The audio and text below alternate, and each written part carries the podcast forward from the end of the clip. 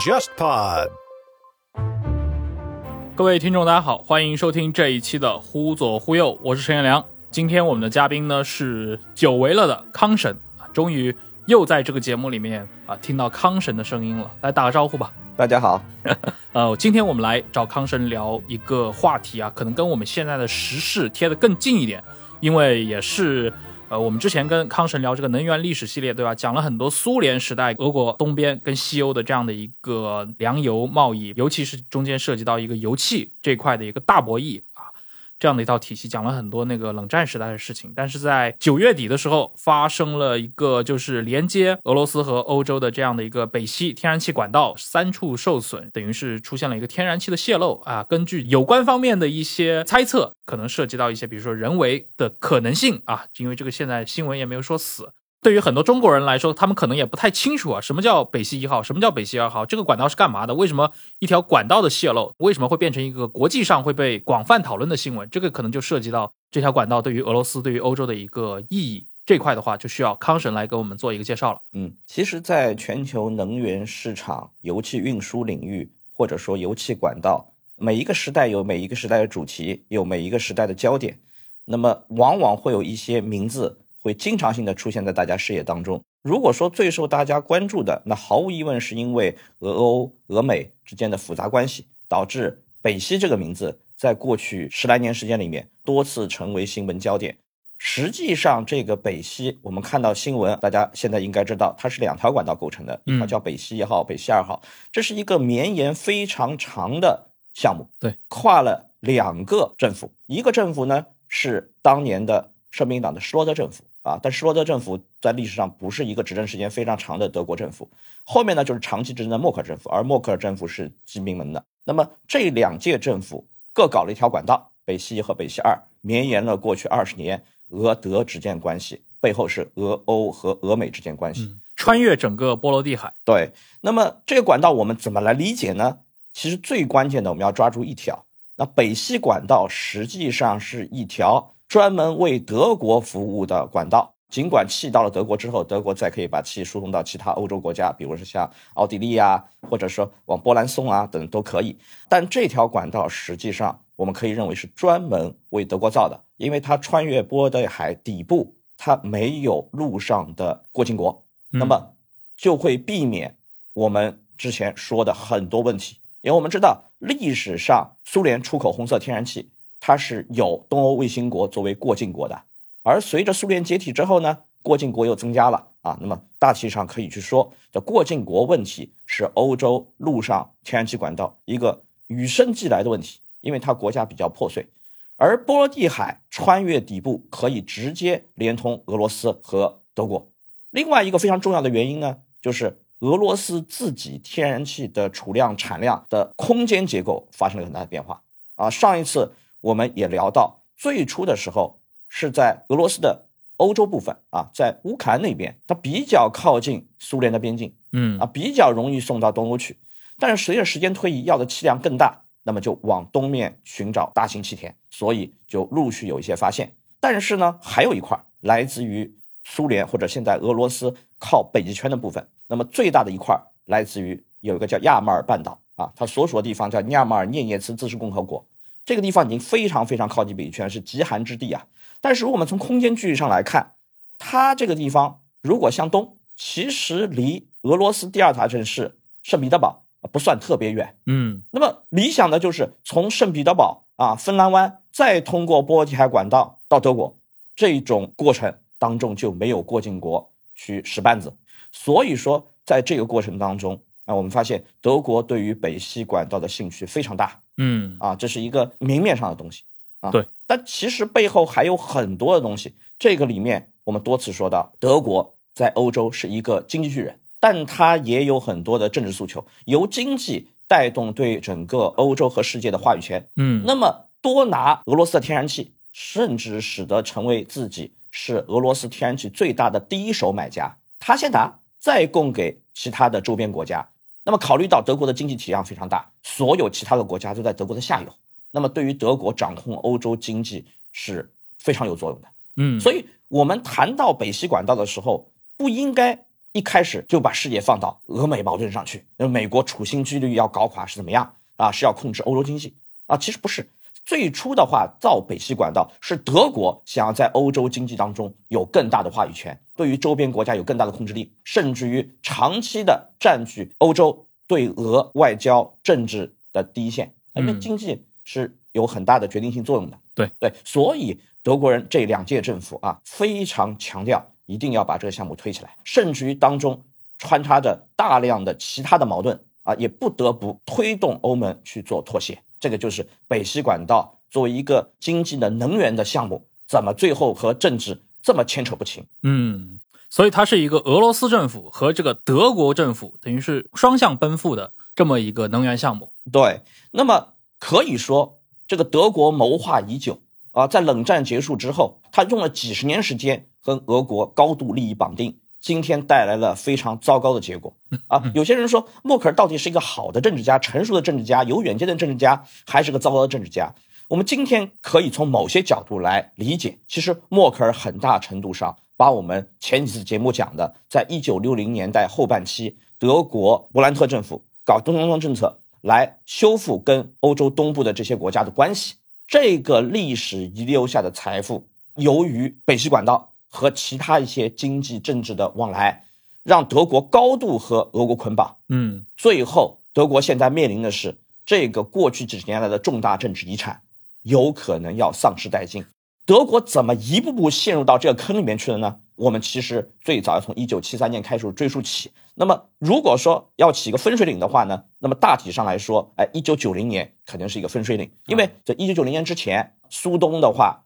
出现了巨变。特别是两德关系有突破性的进展之后，双方最后决定两德统一，砸毁柏林墙，对吧？那么站在九零年之后呢？那么就是苏联在一九九一年解体，然后就变成了俄罗斯。这个大的格局在九零年是个分水岭。那么站在九零年的这个时代，我们看到正好又是两个时代划分。在这之前这个时代，大体上来说有石油危机的阴影，嗯，有两伊战争的阴影。那么到一九九零年的时候呢，尽管发生了个重大事件，就是伊拉克悍然入侵了科威特。但是在这一次，油价并没有长时期站在高位上，很快回落了。它标志着过去这二十年时间，因为欧佩克也好，阿拉伯民族运动也好，等等等等，石油价格、能源价格高涨的这个时代画一个段落。这个之后的话，全球能源价格进入了一个长期相对比较稳定和低的过程。嗯，那么在这个分水岭，差不多我们认为一九九零年有标志性事件也是分水岭。对，那么在这之后呢，德国要在整个欧洲事务当中扮演新的角色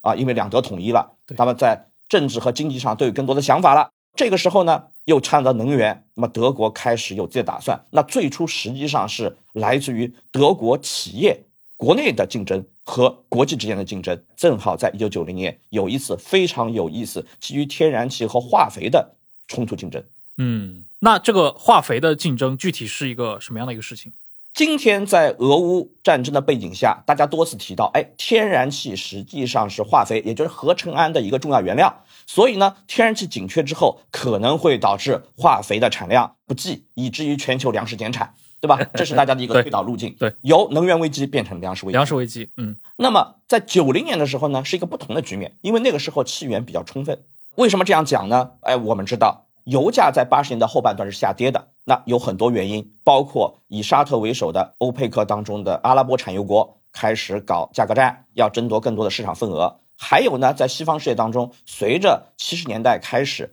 北海布伦特油田的开发，还有阿拉斯加油田的开发，啊，西方世界也多了一些油源。那么这个油源呢，实际上是有半生器的。在北海这个地区，原来我们知道最早的就是荷兰，嗯啊，我们提到过荷兰有格罗宁根的天然气，它其实有一部分躺在海底。荷兰的话，很多地方也都是填出来的。昨天可能是海底，今天可能就是地面了。它的这个区块是比较靠南的。那么北海布伦特油田呢，是在北海。北海两边，那么一边是英国，一边是挪威。挪威他们开发北海油气资源之后，产生了增量的气源，实际上影响到了荷兰天然气的价格。对，到今天好像挪威对于欧洲天然气的供应还是非常重要的。对，实际上在欧洲啊，传统的你像荷兰天然气产量下降之后呢，挪威是欧洲本地最大的天然气和石油的生产国。嗯啊，但是它很特殊，因为我们知道挪威现在还用克朗的。它是北约国家，但是它跟欧盟之间的关系处于一种呃比较独立的状态。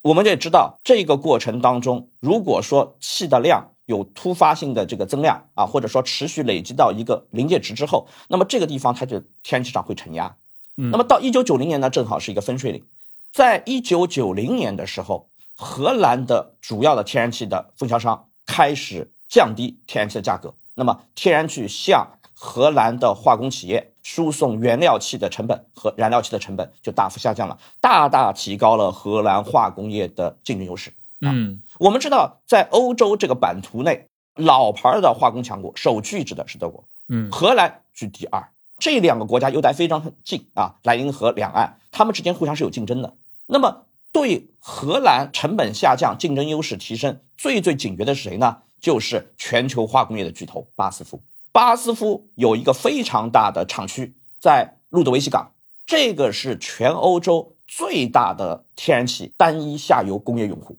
这个也是它直接对应的供应商鲁尔燃气最大的单一客户。那么巴斯夫面临荷兰人竞争之后，他一定会想，哎，我是不是去要压低我自己的气源的成本？所以他就找了鲁尔燃气，而鲁尔燃气呢，他不愿意去降低气价，导致巴斯夫在竞争当中的非常被动。那么在这个过程当中呢，巴斯夫就开始想要摆脱原来对鲁尔燃气的依赖，我是不是有可能直接去跟当时还是苏联，嗯呃，，苏联末期可以跟苏联去谈，我来进口它的天然气，找国外的气。便宜的气啊，这场竞争就由此拉开了帷幕。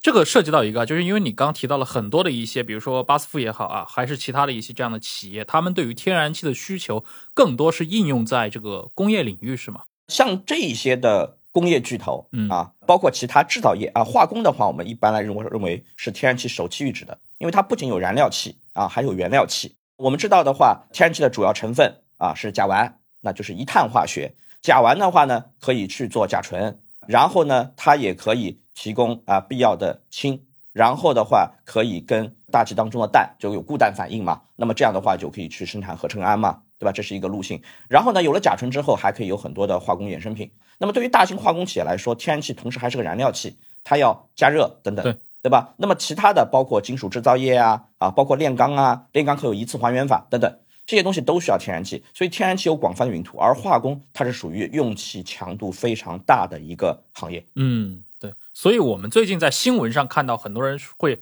更关注的是，比如说到了冬天之后，欧洲人可能他这个取暖会有问题，所以更多是在民用这块是的一个焦点。但实际上，天然气的它的用途是非常广泛是的，就是工业和民用都是非常重要的应用领域。呃我们还有一个领域，为什么会民用会更强调一点呢？因为天然气在九零年之后，还有大量的用于了发电，嗯它进入了电网，那么就是工业和民用都会对天然气产生额外的依赖。那么随着时间推移呢，欧洲对于传统化石能源当中煤炭的消耗日渐减少，很大一部分是天然气替代了。当然，欧洲在最近二十年也投资了非常多的可再生能源。而且是不是说天然气作为一种燃料的话，确实它是一种理念上更加环保，相对于过去的这种传统能源来说。天然气最大的特点，含热量总体来说要比煤炭要低得多，嗯然后它的灰分也少，然后呢，天然气可以有一些呃特殊的使用方式，比如说天然气可以用于燃气轮机，嗯也去发电等等，它可以作为现在可再生能源电网的一个有重要的补充价值的发电来源。嗯虽然大家正在向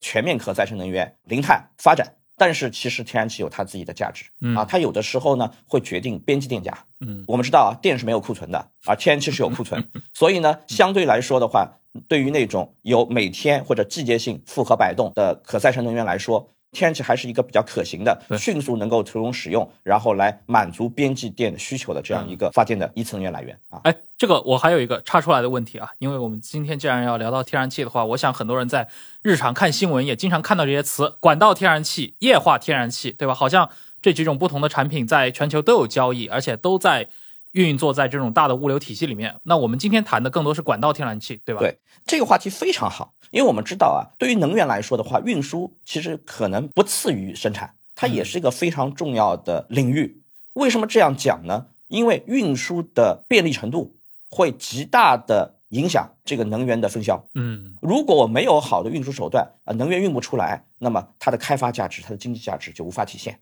啊，我们知道国内煤炭看上去比较好运输，对吧？但是火车拉煤，它特别大宗，对吧？那么我们就要建设专用运煤炭的重载铁路啊，比如说大家都知道的大秦线。嗯，对啊，这就是专门修一条，要修到秦皇岛，然后到了秦皇岛之后呢，你再用船可以搬到南方来，嗯，对吧？但是现在的话，国家会建设更多的重载铁路线啊，往华中或者是其他地方来运输，这个就是煤炭运输。而石油跟天然气最佳运输手段可能是管道，但是天然气它的密度很低，管道运输固然是好，但是有的时候管道需要建得非常长，嗯，对吧？那么有些地方它不是一卷管道。或者说，它不像石油这样，我既可以用管道，也可以用车皮，它有替代运输手段，所以说它就有更多条件运到更广泛的市场上去，特别是全球海运的原油。对，而 LNG 要进入全球更加广泛的市场，寻找更加多下游的客户，来避免自己因为绑定某一个特定的下游客户导致的依赖性，那么我就要用一些变通的手法，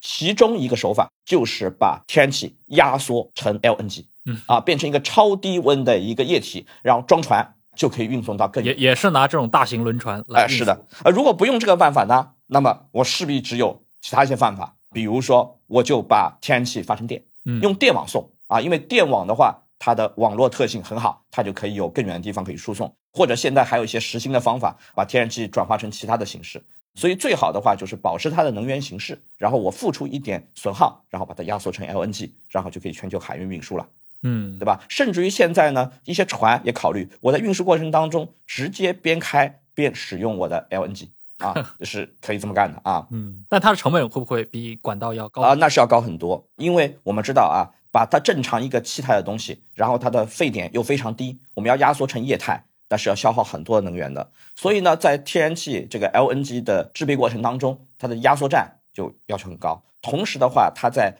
输和接这两块儿。就是我已经挨成了 LNG，我要上港，然后我要装船，船运到目的地，目的地我要进行再气化，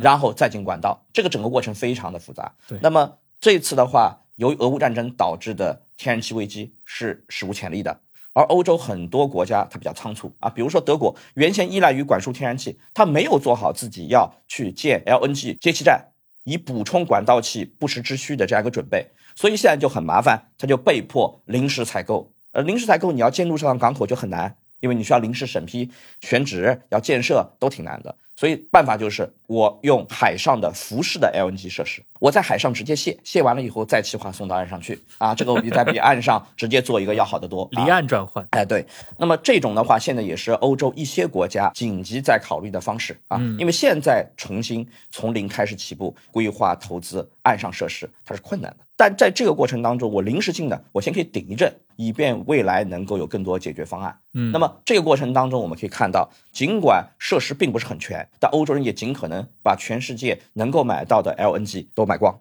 那么刚才讲到 LNG 跟管道气之争啊，我们就可以体现出哎空间上面的一些经济学的一些特征。嗯啊，比如说我们表面上看。啊，其实北海离欧洲大陆也不是很远，对吧？但是里面牵扯到挪威他自己的想法，对，所以呢，在北极范围内的亚马尔天然气，最后是通过管道经东欧送到了德国，或者经北溪管道送到了德国。嗯，那么有东欧过境国的，白俄罗斯、波兰的，就是我们知道一条管道叫亚马尔管道。在今年上半年俄乌战争的第一阶段的时候，俄罗斯也用亚马尔管道来进行要挟。去年就开始有这个动作，就时不时的给你搞点故障啊，我要限期啊，等等就出来了。那么另外一条呢，就是这次被炸掉的北溪管道。那反而呢，挪威的想法就是我要卖全球的，所以他用的是海上 LNG 压缩，然后我就直接装船，我就运到啊目的地国家去啊。所以最最后的结果，你发现荷兰跟德国在今年就只能被迫去买 LNG，有一部分 LNG 呢就是挪威来的，甚至还出现了荷兰跟德国抢 LNG 的情况。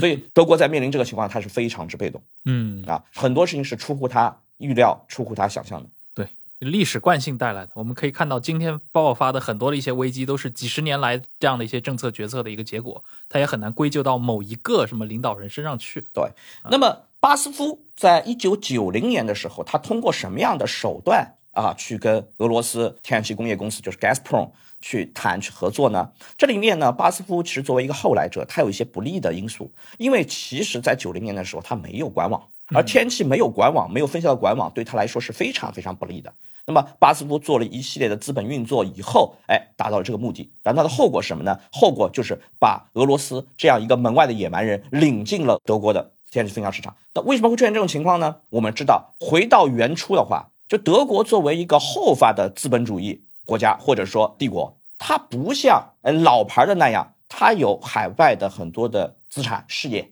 啊，它有这个全球范围内做生意的大型一体化石油公司。我们想到欧洲最大的那几个公司 啊，就是原来我们说七姐妹，这里面有 BP 吧，嗯，有壳牌吧，这就是英国和荷兰的嘛，对对不对？然后的话，法国跟意大利，他们也有啊有。但法国有道达尔，道达尔，啊，意大利有埃尼，对吧？然后还有一些比他们更小一点的。但德国你也发现，德国的一体化石油公司它很弱小，这是因为在殖民时代的时候，它没有办法布局，而且它是两次世界大战都是策源地，但是都是战败国。哎，今天大家看巴斯夫也觉得他是个巨无霸呀。巴斯夫是个化工的巨无霸，然后呢，它也实现了垂直一体化，因为它有燃气。这个来自于它的一个收购啊，因为德国呢有一家公司很早就开油了，但是它是做德国自己的。那么我们知道德国是个平油国，那能有多少石油资源呢？所以它就做不大。而且到海外去的发现，那些局都被什么埃克森啊、壳牌啊、BP 啊全给占了，所以它就很难去那边去开发。所以它错过了那个点，那么它就做不大。但是它毕竟做过，所以呢，这家公司就被巴斯夫看中了啊。那家公司叫 Windshor 啊啊。那么用了这家公司作为他的子公司，他就跟俄罗斯天然气工业公司进行谈判，然后呢，双方决定成立合资燃气公司。这家燃气公司的名字也很有意思，名字叫做 Wind Gas。如果翻出来的话，就是冬天的气的意思。很可以知道大家的目的是什么。那么这个鲁尔燃气呢，为什么会错过这个行动？其实不是啊，鲁尔燃气也一直盯着。那么当时鲁尔燃气的一个主要战略，它为什么舍不得去降价呢？因为它要企图进入东德市场。我们前面知道了，柏林墙倒塌，对吧？两德统一，然后的话呢，德国人置换了东德的马克，嗯双方就变成了一个国家，一个货币。然后呢，市场的话要开放，对不对？所以这个时候，鲁尔燃气忙于去控制东德的燃气市场，要瓜分这个市场。到了九零年初的时候，鲁尔燃气收购了原来东德有一家公司叫 VNG 百分之三十五的股份。嗯那么这个 VNG 手中呢有原来苏联供气的长约，这样就等于鲁尔燃气也增加了自己的气源量，其实提高了它的垄断优势。但是苏联当时不太满意，所以他就有兴趣去跟还在这个市场里面相对来说比较陌生的一个合作伙伴，就是巴斯夫啊或者 Wintershall 去合作，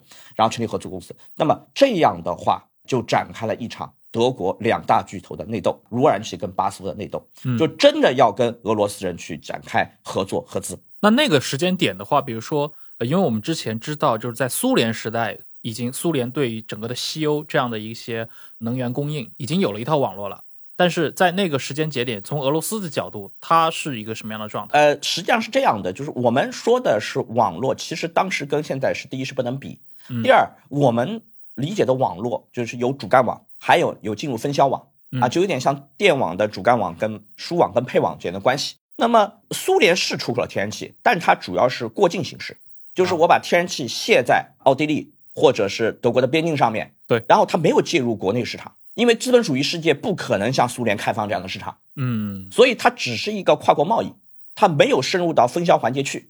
我们知道啊，这种有典型网络特征的市场结构，如果你深的越深，那么有可能有更大的定价权。嗯所以我们看到为什么原来很多电力局，对不对？现在我们当然知道这个叫国网，那南方是南网，哎，这就有道理的。嗯啊，它投资非常大，但是一旦建立这个体系之后啊，为它带来的长期经济价值也非常大的。这个网络是有额外附加值的，嗯，它有这个垄断特性的，而且具有排他性啊，就是我占了坑了以后，你不好随便进来。而且天然气呢又额外增加了一个东西，因为它的供气气源相对来说还会单一一点啊，不像电啊，你还有很多的民营的发电企业、独立发电企业，这个在欧洲也是也啊也存在这种情况的。嗯那么这个就导致说我拥有一套网络是非常重要。而当时在九零年的时候，虽然西欧已经用上了红色天然气，已经有了有二十多年的历史，对，但是它的网络跟今天第一步没法比，而且它的网架结构啊，主干网的这种体系结构，我们今天看到的很多主干网在当时还不存在。这个都是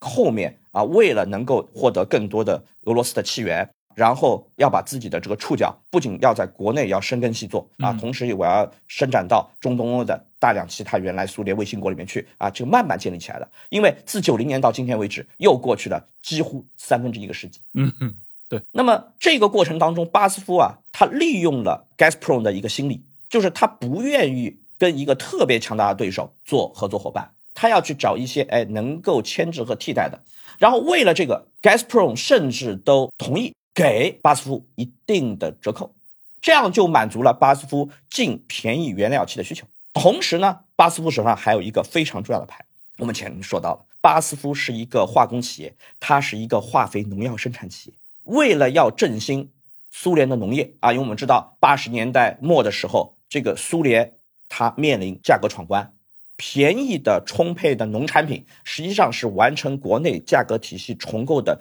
重要的条件。嗯，我们中国在七十年代是通过改开，把引进这个国外的化肥生产线，对吧？同时联产承包制或者其他农村多种经营形式，提高了农业生产效率，再加上育种等等等等，这种条件才会使我们八十年代奠定了价格闯关、价格改革的条件。如果没有这个，问题可能会更大。本身在整个改革过程当中都是非常艰辛的，价格闯关尤其惊险，可以认为是惊险的一跃。而苏联呢，它缺乏这些条件啊，因为它农业是比较落后的，嗯，农业改革一直落后，而且的话呢是心有余而力不逮啊，因为传统的桎梏很深。那么到了八十年代末九十年代初的时候，它的农业对于化肥的需要，那是要用外汇买的。嗯，那么这一些东西的话，就需要哎，我要用我有竞争优势的商品去交换啊，要出口创汇或者直接以物换物交换，否则我们就没有办法理解为什么在九十年代初苏联出很多倒爷的时候，他们一些食品啊、罐头啊非常稀缺。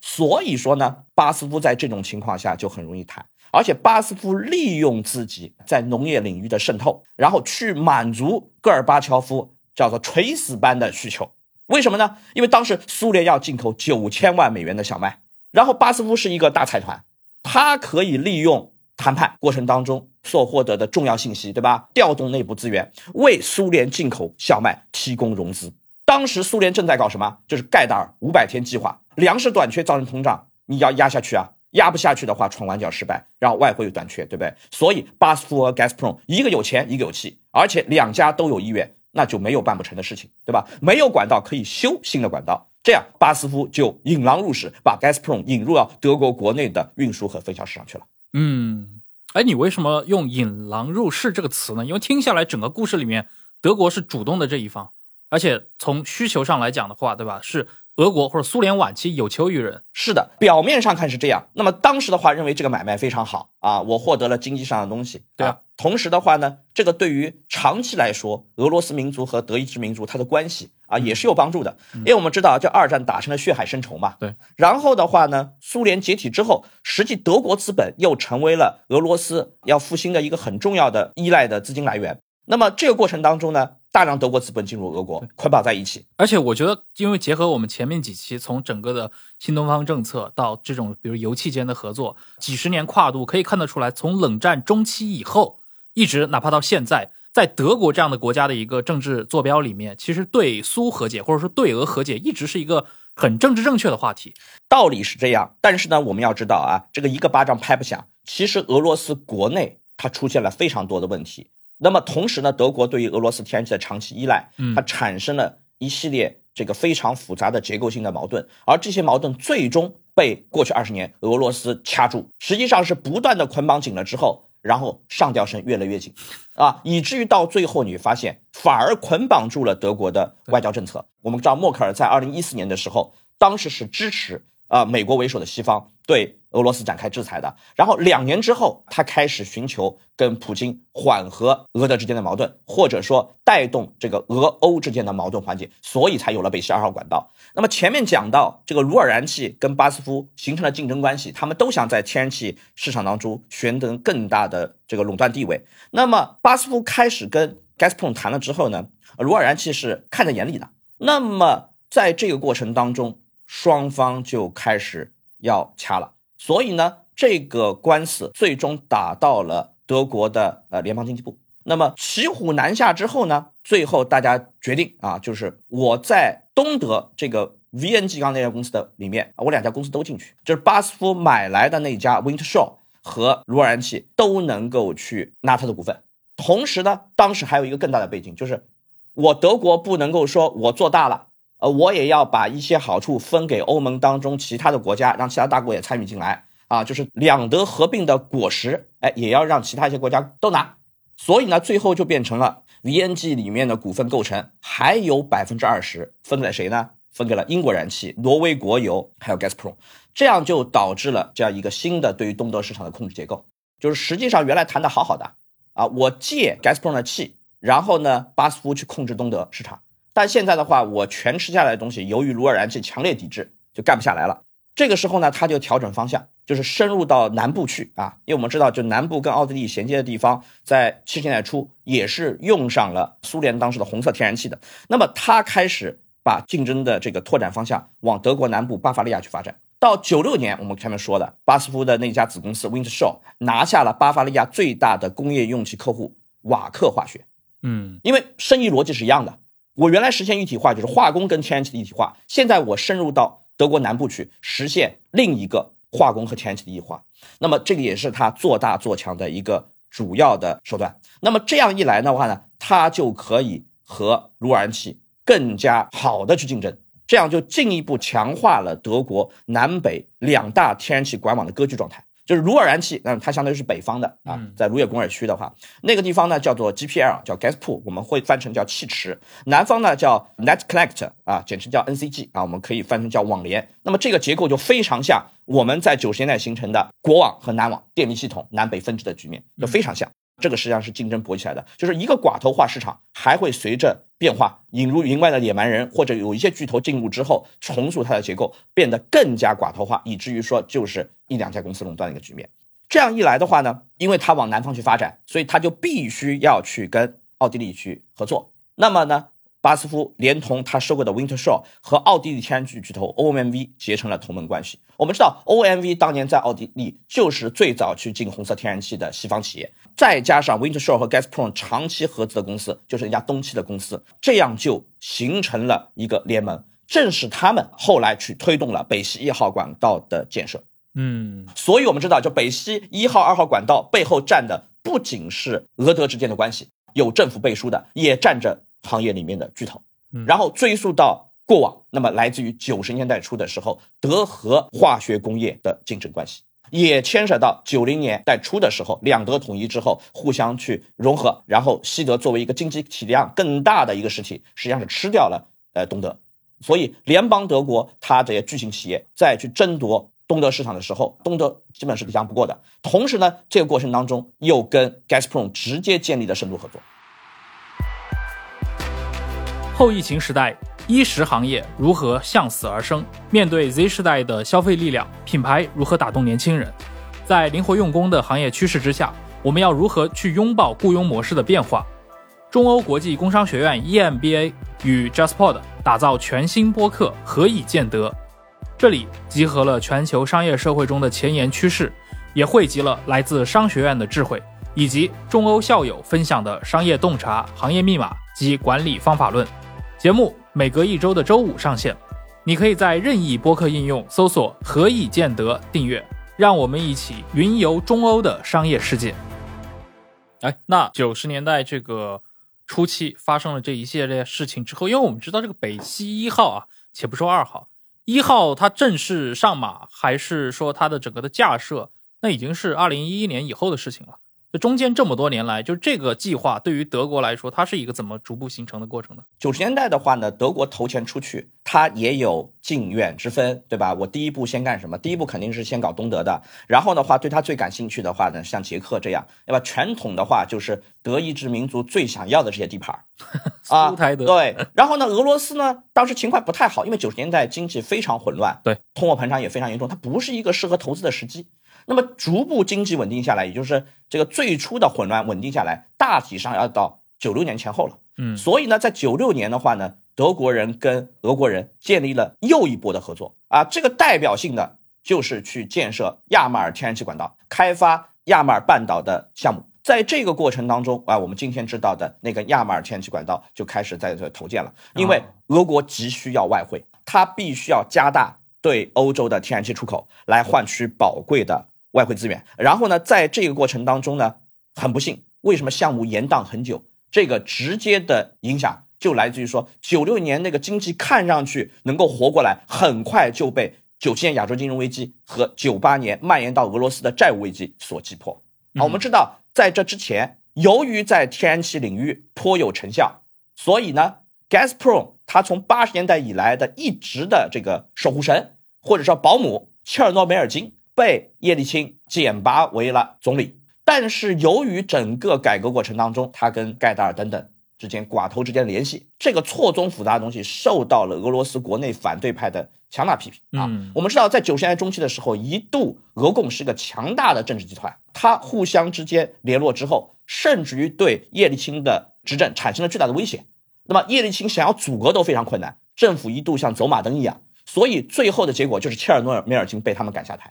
这个使得西方非常担忧。啊，因为切尔诺梅尔金所实际控制的 Gazprom 是俄罗斯非常宝贵的外汇来源。对，那么最后的结果就是在九七九八年这个背景下，当时基里延科的政府没有办法解决他的债务偿付问题，就直接引爆了九八年俄罗斯的债务危机。不过这个还是要跟听众回 Q 一下，因为你刚一直都在说的是 Gazprom 嘛，那可能对很多听众还是他很难记住啊，这就是俄罗斯的天然气工业股份公司，它是八九年的时候由那个苏联的天然气工业部转过来的，所以它继承的是一个。苏联时代，对吧？天然气工业部的全部的资产。对这个里面，我们要稍微多说几句啊。这个呢，有点类似于我们在八十年代，我们知道，我们现在很多大型的国有企业，最早都是叫总公司啊。我们之前也提说过，红色托拉红色托拉斯。那么它其实也就有叫部署企业，相当于一个正部级单位，对吧？它非常像这种局面，但还不完全是这样。为什么 Gazprom 它在俄罗斯经济当中的地位这么大？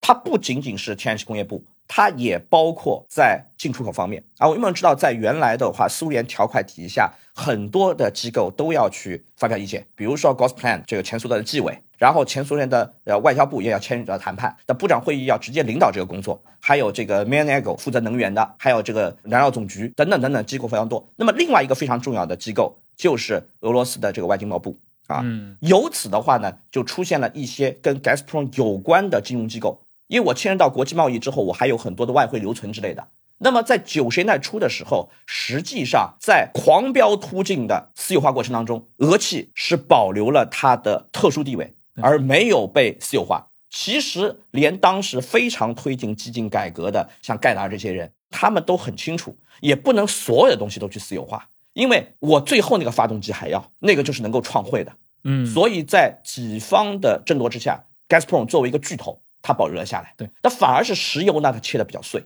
那么理由也很清楚，因为天然气它握有了向东欧、向西欧出口天然气管道，那么我会有一个稳定的外汇来源。嗯，这条路子千万不能轻易的断。它它有强政治化的这样的一个，呃，有强政治化的特性。但是寡头也依然利用了跟 Gazprom 的裙带关系。我们知道它有外汇的留存。嗯。它的存放放在天然气银行和进出口银行，而这些东西呢，它完全可以作为寡头，它用于收购证券化收购或者其他的收购国有资产的一种方式。实际上，他们也预肥了这些寡头。嗯。因为你只要有办法聚集成一个资金池，然后又可以用比较轻松的方法，或者虚假做账啊，或者说是用过桥贷款啊，或者虚假出资一个企业，然后去收购，收购以后就反向收购以后再给你收资产，等等等等这些手法，就是寡头利用的手段。它其实很多的资金来源，除了他们自己搞出的寡头的银行，很大程度上也用了进出口银行和 Gazprom 控制的天然气银行它的资金。嗯，所以直到今天，像这个 Gazprom。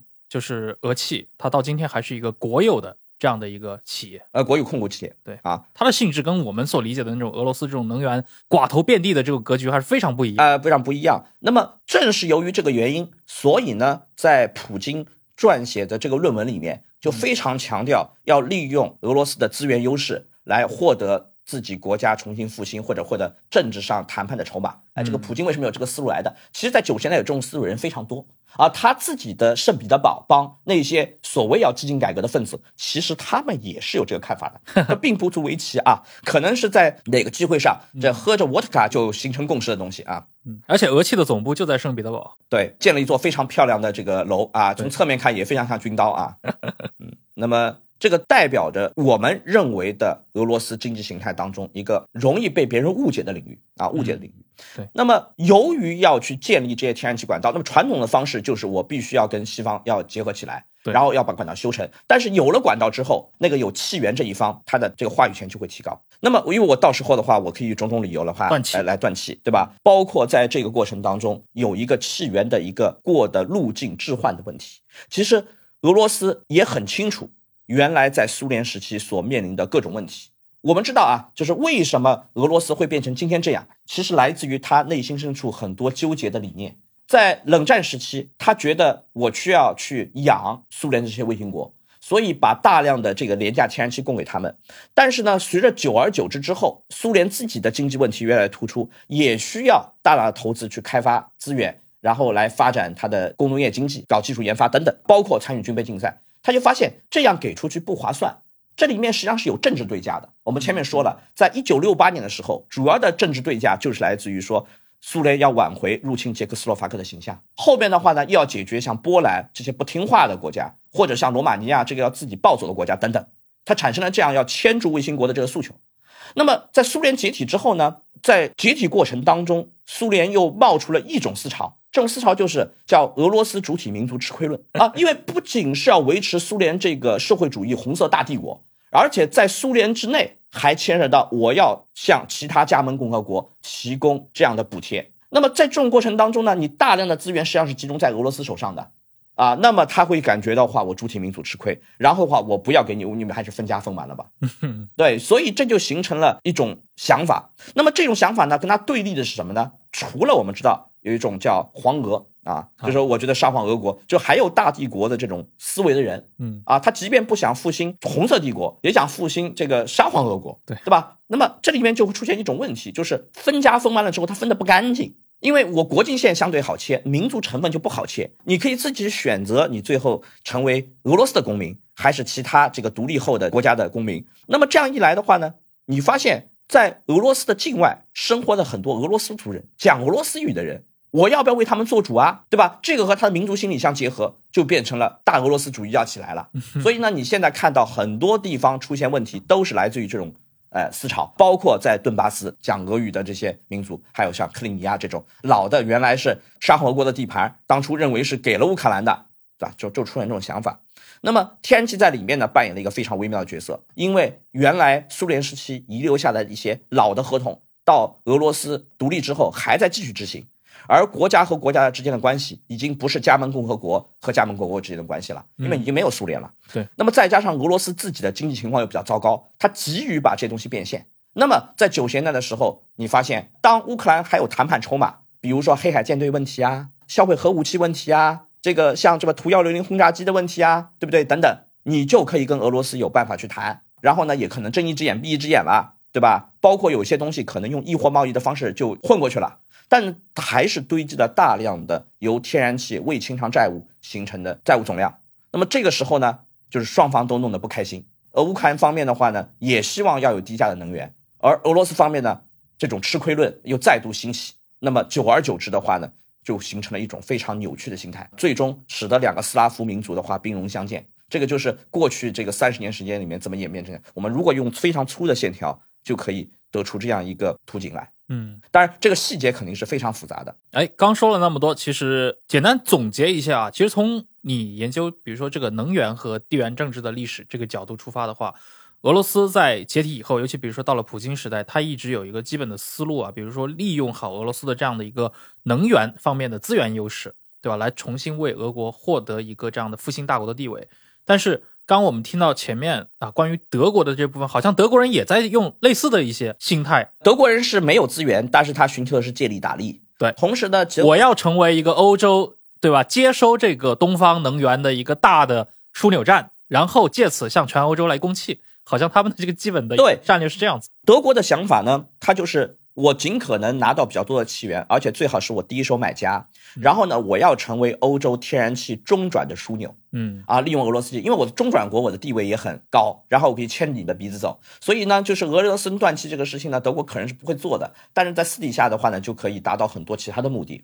然后呢，还有另外一个非常重要的，就是德国企图通过国内整合完了的市场，形成欧洲天然气、电力、碳排放这三个东西的定价中枢。这个他想要跟英国和荷兰奠定的这个西欧的这套贸易体制相竞争。我们知道，就是说，在西欧当中最早解除管制、市场最活跃的，那就是英国跟荷兰啊。这个也是历史上最早资本主义的两个国家啊。对。那么他们的想法和德国之间就形成了一个抗衡状态。所以呢，我们发现其实有一些历史界标就非常有意思。嗯啊，我们知道今年的话，二月二十四号爆发了战争，而去年的八九月份开始出现了俄罗斯断气的这个动作。那么在这两个时间之间，我们能找到什么界标来让大家揣摩一下这个事情怎么发生的呢？我告诉大家，在去年的十月份就有一个非常重要的事情，在去年的十月进入十月一号之后啊，德国人完成了一个重要工作，就是我们前面讲的，他把自己的北网和南网并了。为什么啊？因为原来这个网络有一部分是过莱茵河用的荷兰的格罗宁根天然气，这部分天然气是叫做低热值天然气。而六十年代末从奥地利进来，后来的话大行其道的俄罗斯天然气是高热值天然气。然后呢，这两个网络在竞合过程当中又出现了相互渗透，就是同样一个网络里面，我有一部分是用低热值的，有一部分是高热值的。那么合并完了之后，因为德国的话自信手上握了北溪一号、二号管道，它可以用大量的高热值天然气去置换掉。啊，反正你荷兰本地产的天然气产量也不再在萎缩嘛，那么它就可以形成一个相对来说气源相对比较统一这样一个格局，从物理上奠定了这个条件。同时的话呢，网的合并还便于德国整个联邦州之间啊形成一个统一大市场，然后通过跨境的天然气的互供以及电力的互供，形成以中欧德国为基础的定价中枢。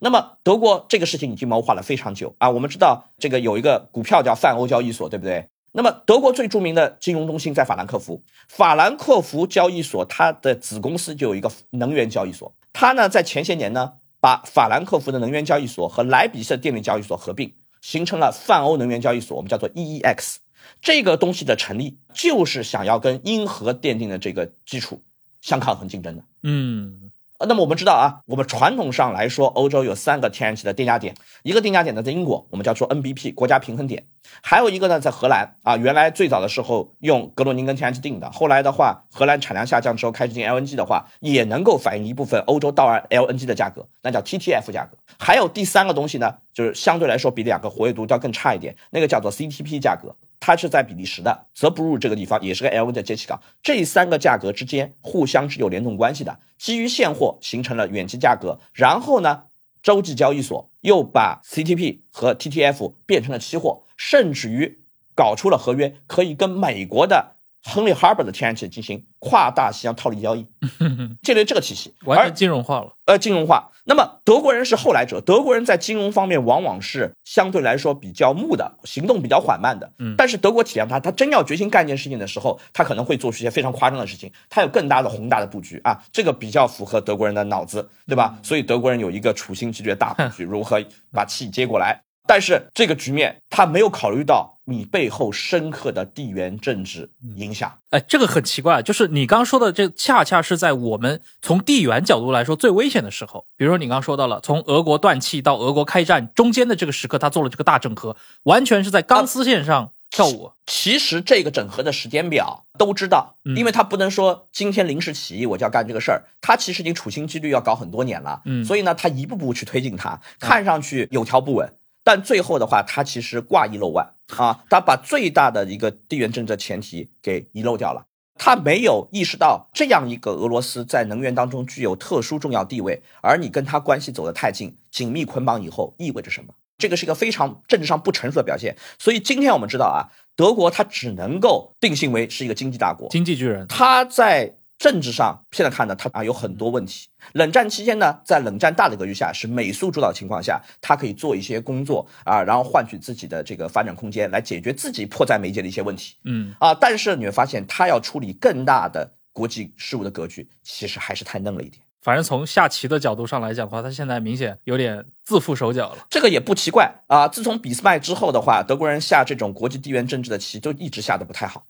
啊。就是以前你不好，呃，你进不了段位，可能你也就只有这个水平了。所以呢，我们只只是不能太能高估像德国的一些政治上的想法。嗯啊，尽管当年。在建立欧共体，后来发展欧盟过程当中，法国和德国的协作，包括德国的很多的努力，起到了推动作用。但实际上，我们看到今天来说，德国的这个外交的崩坏已经非常明显了，以至于像波兰这样的国家站起来挑战德国。嗯，听下来的话，你看德国长期以来，或者说他在两德统一之后，对吧？他可能有了更大的抱负，想希望借助经济，或者说他这种强经济弱政治的格局，造成了。他这种当然是我我总结的，可能未必客观。他试图以经济去带政治的这样的一个实现德国复兴的这样的一个蓝图，但反过来说，他一直强经济弱政治的这种。反而造成了他其实对于地缘政治相对比较弱的这样的一个感知。对，就好比是默克尔，默克尔觉得可以跟俄国人谈，嗯啊，通过这种经济上的利益互换，再次回到一个叫和平与发展是当今世界的两大主题，对不对？嗯。但是呢，其实他的谈判对手并不是这样想的。对。啊，他其实对于谈判对手的理解有限，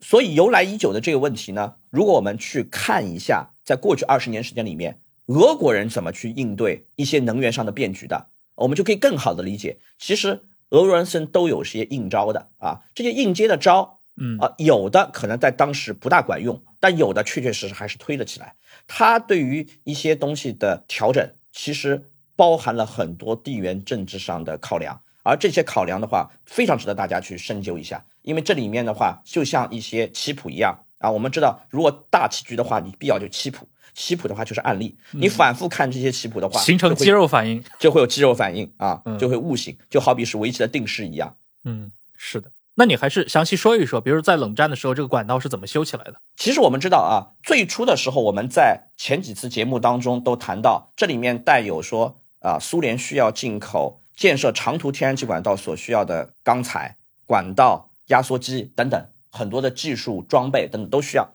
那么还有一个非常有意思的东西啊，我们之前没有谈到，这就是劳力。怎么说？因为修建长途管道，我需要大量的技术工人，而这个在高度计划经济体系下，这些表面上看人力调动是可以，但是真的你要去实现一个重大工程，你还是有很多困难的。那么这个重大困难呢，解决呢？当时东德帮他解决了。东德当时跟苏联签订协议，派出大量的共青团员去哪儿呢？就是去乌克兰去建造管道去了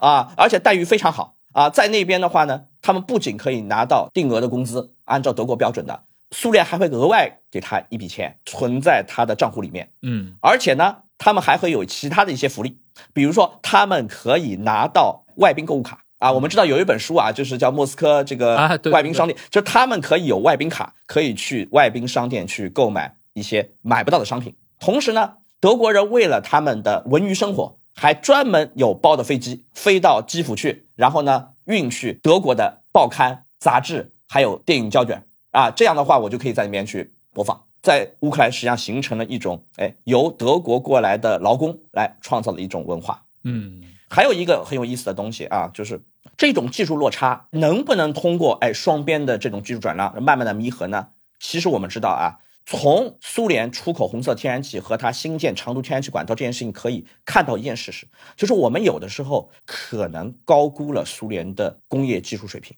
因为我们原来的中国是学习苏联老大哥，在引进西方或者日本的技术之前，我们对于苏联的认知可能就是天花板的认知。嗯，对啊，但实际上苏联的技术水平并没有那么高。我们举一个非常有意思的例子来，我们最早谈到的。天然气管道的管道钢，这我们要从一九七三年开始讲起。那么一九七三年爆发了乌克兰的天然气的危机，苏联呢紧急的去动员生产。那么用了两年时间呢，大概到七五年，哎，这种缺口能够被压制下来，这个生产。那么在这个过程当中，它的物料还是大量从这个西方进的。那么能不能够自己形成一套工业体系，满足我整个长期需求呢？这个进程非常之缓慢。今年的话，有一个地名。可能被大家记忆很多年，这就是乌克兰的马里乌波尔，就著名的马钢，对不对？也是个马钢。嗯，有很多人在那边利用这个工厂的各种地下的通道啊，还有这错综复杂的车间和车间的之间关系啊等等，抵抗了很长时间，变成了一座钢铁要塞。对，这个马钢有一个非常有意思的东西啊，就是马钢实际上是有一条闸线的，这条闸线就是三六零零闸线啊，这次马钢保卫战的一个重要的地点。这条闸线是什么时候进的呢？其实就是一九六零年代末和捷克谈的，一九七三年安装到位。它是个三六零零的闸机。然后你们想一想，这个闸线出来的钢，它确实可以满足哎乌克兰的工业需要，特别是它的造船需要。可是这个跟德国曼内斯曼蒂森出口给苏联的这个钢管的水平，或者说原初倒回去它的闸线的水平的差距是非常巨大的，所以一直是苏联处于这种状态。那么在八十年代。苏联它出现自己天然气和石油的产量跟不上啊，我们就很容易理解了。其实它的技术水平并没有那么高，再加上在八十年代初的时候，美国实际上是加紧了对苏联的制裁禁运啊。我们知道，在里根上台之初的时候，一度为了保障农业州的利益，解除了制裁。但是在波兰事件当中，美国表现出对苏联意图的不清晰，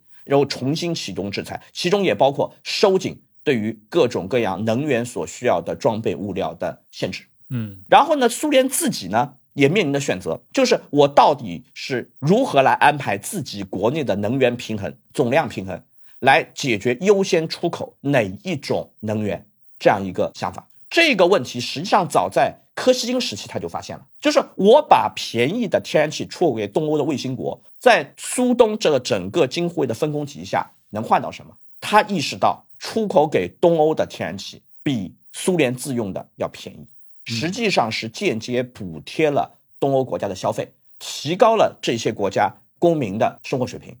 那么苏联的想法什么呢？你要用这些便宜的天然气大搞投资啊，你要把工业搞上去啊，然后跟我形成分工关系嘛。因为有了重工业，其实也可以实现你的国防自主化，来降低对于苏联的军事依赖嘛。那么这个互相之间就存在大量的博弈关系。很大程度上影响了冷战最后十余年，哎，苏联跟东欧之间的这样一个互相关系。嗯，同时呢，在冷战之后又变成了什么？又变成了我相对比较高价格卖给欧洲的天然气和长期相对比较低价格卖给乌克兰的天然气这些矛盾，那么也引发了乌克兰的大量套利行为。对啊，让俄罗斯非常的不满意。然后俄罗斯认为由此损失了很多的外汇的来源，甚至于说你还拖着不给，嗯，对吧？包括有很多因为很多摩擦导致的，你最后只能倒退回易货贸易，就是多次因为两国货币不稳定、币制改革，对吧？引起的这个摩擦，最后你不得不倒退到的易货贸易啊，这些其实都是在过去几十年里面积弊已久的一些事情。那么有些国家改革的快，有些国家改革的慢。你像这乌克兰，由于它自己政局的不稳定，它的改革就比较缓慢。嗯，由此也引申出乌克兰跟俄罗斯之间，它在双边关系上它的呃摩擦就非常大。最后使得俄罗斯有一种心态，就是我要在乌克兰要扶持我的代理人，才能够把这个局面能稳定下来。我要你成为我一个稳定的附庸。而乌克兰呢，他为了摆脱俄罗斯对他的钳制，他就开始要倒向西方。这个就是俄乌战争的一个更大的视野和背景。嗯，那波兰这样的一个国家，它夹在，当然可能还有白俄罗斯啊之类的，就是它夹在这个俄国和德国这两个北西管道的主导国之间。那看起来，其实北西管道特别伤害它的利益。那今天它面临这样的一个局势，比如说这两个国家可能从道义角度，对吧？现在都陷入一个劣势。那像波兰这样的国家，它有一些对应的制衡措施吗？它也来修个什么管道之类的？其实，在德国跟俄国谈北溪二号管道的时候，波兰的话就考虑到未来的话，德国会拿走非常大的气源，包括就是爱宝管道的气本来就控在俄人手上面，然后的话呢，他可能在政策上更加倾向于德国，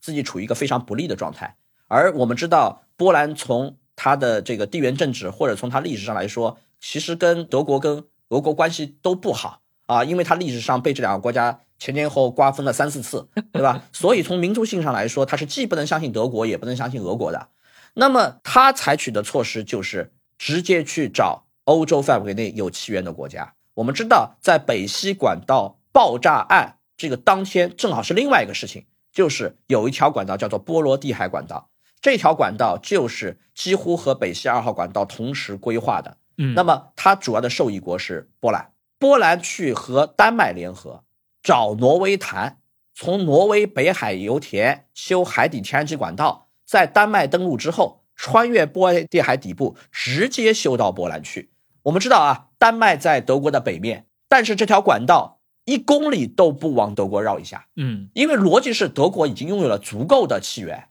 我波兰要解决由于你修了北溪一号、二号管道，我自己被孤立的问题，所以就这么去修了。那么最后你现在发现，北溪一号管道已经被炸废了，亚马尔管道还必须从白俄罗斯、波兰过境。同时的话呢，波兰又获得了新的天然气获得路径，而且是欧洲本地的起源。嗯那么这样的话呢，更有可能未来波兰成为中东欧地区成为天然气的呃枢纽国。枢纽国啊，哎，所以波兰通过这一场纷争抓到了自己的又一张好牌。嗯那么德国的被动在哪里呢？如果波兰这么干了，会引起竞相仿效。实际上，在目前欧洲的能源格局下，已经出现了一种倾向，就是天然气尽可能我自己获得直接连接国际市场的条件。嗯我少一点过境国。我如果沿海的，我能不能有 LNG 的码头或者服饰直接去接 LNG？、啊，就挪威模式，另外一种呢，就是我想方设法在陆上天然气管道或者穿越海底的天然气管道绕开德国。嗯比如说，在今年俄乌战争之后，大大加速了芬兰和瑞典加入北约的进程。同时呢，他们这两个斯堪的纳维亚半岛国家其实离挪威挺近的，所以现在欧洲范围内就在规划一条管道，由北海油田直接上挪威，再穿越斯堪的纳维亚半岛，从芬兰，然后经过波地海三国，再到波兰。这样一来，就可以绕开原来俄罗斯传统出口路径上这些管道。嗯让他们能够直接接通欧洲本地的天然气供应。但这些管道的话，我取决于什么？未来我需要挪威加大投资，嗯包括英国在北海油田要加大投资。所以我们可以看到，在今年夏天俄乌战争打成这样之后，英国开始放松北海油气田的勘探许可证。这个我们后面还会有一些事情会谈到，就是这张多米诺骨牌推倒下去，会有很多连锁反应的。嗯。啊，往往是在油气价格高的时候，苏格兰闹独立的情绪就会比较强。啊，因为我们知道北海的话是在苏格兰外海，这个是有一些因素的。嗯。啊，不是完全没有关系的。而南欧国家呢，特别是法国跟意大利，他们有一体化石油公司，同时在非洲有自己各自的势力范围，所以欧洲老殖民主义原来的那些殖民地有油气资源的，会重新面临这个西方资本的到来啊，也就是原来的宗主国。嗯在北非，比如利比亚的问题上，意大利跟法国就要再次协商。在当年开了埃里舍宫会谈，纳夫塔尔的国民军和利比亚受到国际承认的民族政府背后各自站了意大利跟法国。那么这四方在埃里舍宫当年有谈判，那么现在面临要把利比亚的产量激活，我们可能会看到进一步的政治妥协。还有我们后面会谈到的，就是在非洲，法国一直很想修一条穿越撒哈拉的长途管道，把尼日利亚的天然气直接送到北非海岸上，非常长的一条这管道，长了，从哎尼日利亚到北非海岸线，走阿尔及利亚或者是摩洛哥，然后再把天然气送到西班牙或者是法国。这从赤道一直连到这北回归线，对，但这条管道显然有问题，因为西非一直不太平，有一些这个宗教极端主义啊，实际上这个像摩克圣殿啊这样的，对，包括今天法国的维和部队依然在马里。那么我们知道，最近的话，在西非又闹僵起来了，什么政变，政变，这些地方的不稳定，其实都严重威胁管道的正常运营和投资。嗯啊，我运营都有问题，更不要说投资了，对吧？投资的话，你把派人去修这个管道，嗯随时随地如果被别人占了或者炸了，所以这条管道的话呢，长期一直是处于一种待规划状态，而且很多地方是人迹罕至，呃，人员素质也不高，你如何保证它能够安全的这个运行呢？对吧？所以这个被搁置。但是在现在能源紧张的局面下，而且大家都想改变冷战以来奠定的苏联、俄罗斯向欧洲出口天然气的基本格局，嗯这些原来被搁置的项目，可能都会逐步浮上水面嗯啊！这就是现在欧洲能源面临的一个非常重大的变局。对，而在这个时候，在海外缺乏布局的德国资本就会面临困境。谁让你过往一直绑在俄罗斯这条船上的呢？嗯，这就是我们之前提到的政治上可能一直弱政治带来的这个问题。虽然经济上是一个巨人，但是这个问题到今天来说，考验的是一个长久的一个政治眼光。对，所以这次打破了欧洲政治的格局，在一往死水里面扔进了一块巨大的石头。哎，那我们还要补充一些关于德国这部分的，因为你刚才中间那段说了整个的德国的这套弱政治、强经济的这种格局。带到了他现在面临的状况，你得讲一下现在，比如说俄乌战争打到这个地步，德国他面临的是一个什么样的困境？其实北溪一号管道跟北溪二号管道，它在项目启动时间，我们可以折射出一个，在过去三十年德国国家实力的变化、消长和它外交行为的变化，实际上是有个过程的。嗯，呃，我们知道就在九零年的时候，它最大的一个任务是要实现。两德的有效的整合啊，因为我不知道这个柏林墙拆毁了之后，我两个国家是不是能融合充分。让你带来了几十年意识形态的教育之后，可能东德的意识形态跟西方是有很大很大差距的，对吧？虽然是一个民族，可能因为时间的演变之后，说的语言语汇都有点不大那个合拍，像生活在两个世界。这个呢，大家可以看一部非常有意思的片子啊，这个片子叫做《再见列宁》啊，就是一夜之间变完了之后，有些人受不了。或者有些人突然觉得物是人非，然后呢，德国另外一个非常麻烦的事情就是，他有一个非常强的一个德国的认知，所以呢，他要对东德改造过程当中，东德马克和西德马克是一比一换的，所以他带有一种想法，就是我要给东德要以足够的社会福利，那么他就背上了东德一个巨大的包袱，一个其实并不具备效率的工业体系，看上去有一定的规模，但实际上跟技术水平也好，竞争力也好，都跟西德没有办法相提并论。同时呢，我还要提高它的福利水平。这样的话，德国在两德合并之后，头二十年或者至少头十五年时间里面，它是非常累的。嗯，在这个过程当中，特别是随着二零零一年啊九幺幺事件，二零零三年美国入侵伊拉克之后，能源价格才开始直接上涨。德国要维持自己的经济地位，它对于低价能源的诉求非常强烈。而在这个时间段，美国的想法就是我开始要。鼓励一些东西出来，那么这样的话，页岩油气革命的早期发轫加速阶段是在那个阶段，而德国呢选择上它没有太多的资源，呃，不可能像美国这样去搞，所以它最后就引入俄罗斯的天然气，这个是北溪一号管道的基本背景。嗯，那二号呢？二号管道呢，来自于更多的政治诉求。其实二号管道是远比一号管道政治诉求更强的一个行为，嗯，因为它实际上直接来自于二零一四年乌克兰彻底跟俄罗斯撕破，俄罗斯吞并克里米亚之后，然后在吞并之后的两年时间里面，尽管有明斯克老的明斯克协议或者新的明斯克协议，然后使得俄乌之间的冲突暂时降温，在两年时间里面呢，双方也做了很多的沟通，最后的话呢，把两国之间的天然气争端上到了斯托哥尔摩仲裁庭。最后判决下来，那么阶段性的说，哎，这个双矛盾有缓解。那么这背后呢，其实德国在使力啊，因为光有北溪一号管道还不行，我还是会对乌克兰过境天然气有一些需求的。所以呢，如果说乌克兰的过境天然气问题不解决，对于已经被德国人看作势力范围的东南欧地区的话是不利的。嗯啊，那么他就推动这个事情的发展。那么对于默克尔政府来说，他希望把跟俄罗斯之间的能源合作作为修复关系，然后让原来因为俄乌之间的争端导致对俄罗斯的这个制裁能够逐步淡化，甚至于最后达到解除，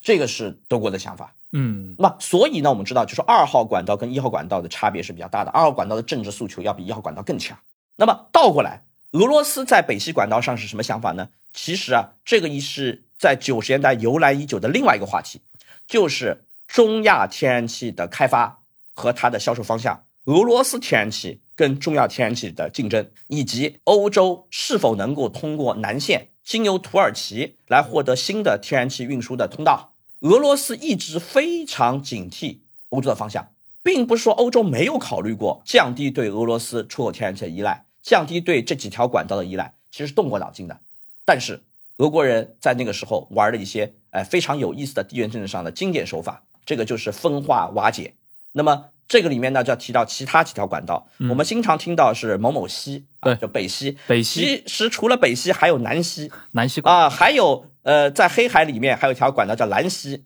啊，大家可能更少人知道，还有一条管道叫白溪。那么至于这个东西的话呢，我们将把视角引入到另外一个非常敏感的地缘政治地区啊，那也就是里海，嗯，高加索，对，近东，近东这个啊，巴尔干啊，然后这个东西呢，也是历史上啊血海深仇的一个地区啊，历史上世仇剪不断，理还乱。我们之前说冷战的那个三大危机中间有一场危机就爆发在这儿。对，同时呢，还牵扯到最近在俄乌战争过程当中，哎，土耳其的立场啊啊，特别是我们埋下一个引子。在北溪一号、二号管道被炸掉之后，俄罗斯非常有意思的表达了一个，就是未来我可以通过土耳其西管道来增加对欧洲南翼国家啊巴尔干国家的供气量。那供到哪里呢？其中就包括像匈牙利这种国家。但我们看到匈牙利在这次俄乌危机当中，它表现的比较特立独行。对这个里面种种，再加上土耳其是个非常有意思的话题，也是一个非常具有历史纵深感的话题